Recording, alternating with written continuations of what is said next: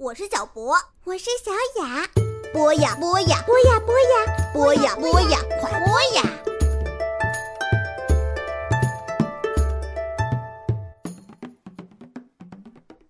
嗨，小朋友们，大家好，欢迎走进我们这一期的博雅小学堂，我是你们的大宇哥哥。上一次呢，大宇哥哥带领大家一起认识了一位旷野寄情的旅行者柳宗元。那么大家还记得柳宗元被贬官以后贬到了哪个地方吗？嗯，没错，就是永州。那么今天呢，大宇哥哥带领大家一同来学习一首柳宗元被贬入永州之后创作的一首诗。这首诗的名字叫做《西居》，西呢就是小溪的溪，而居就是我们平时所说的居住的居。那么接下来我们就来共同学习一下这首诗。《西居》，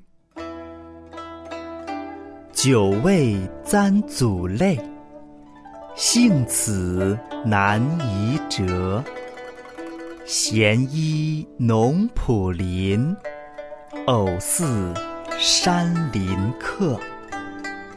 晓耕翻露草，夜榜响溪石。来往不逢人，长歌楚天碧。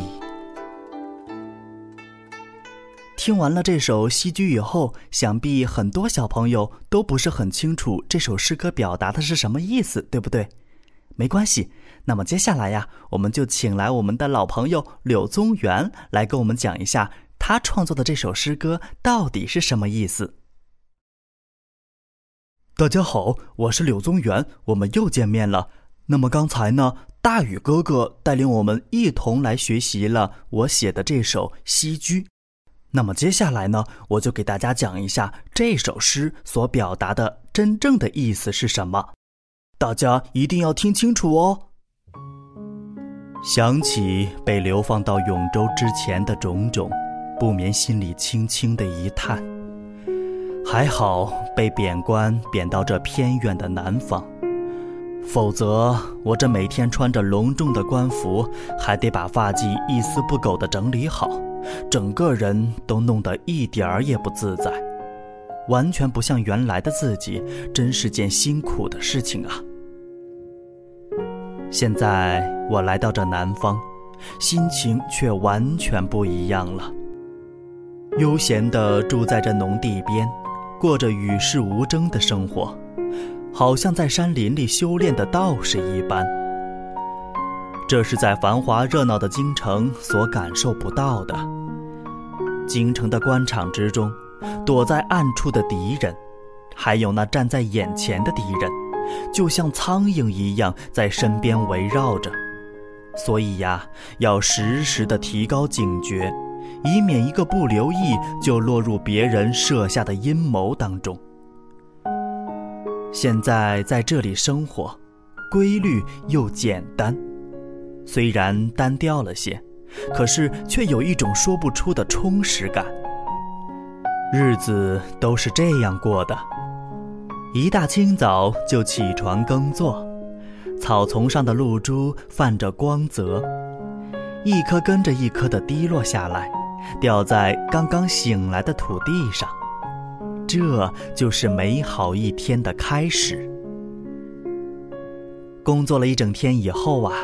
到了晚上，那才是享受休息的时间。在深夜里，划着船在溪河里轻松地看着星空，船桨在溪流里打出水声，好像听着河水和溪石在对话一样。这样的生活，有谁比得上呢？在这幽静偏僻的河边居住。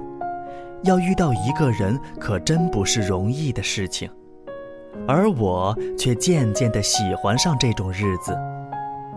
如果不是被流放出来，如果不是被贬到这人烟稀少的南方来，我是不是还是在那官场里为扰人的事情而烦忧呢？哪里会有这种悠闲呢？这不就是所谓的因祸得福吗？在河边，也许你会听到一个来自北方的人，对着蓝蓝的天空，在溪水的伴奏下，大声的唱着歌。没错，那个人呐，就是我。我正痛快的把心里的郁闷大声的唱出来。好了，非常感谢柳宗元为我们做了非常详细的讲解。那么，小朋友们，接下来我们再来温习一下这首诗歌《西居》。久未簪祖泪，幸此难移折。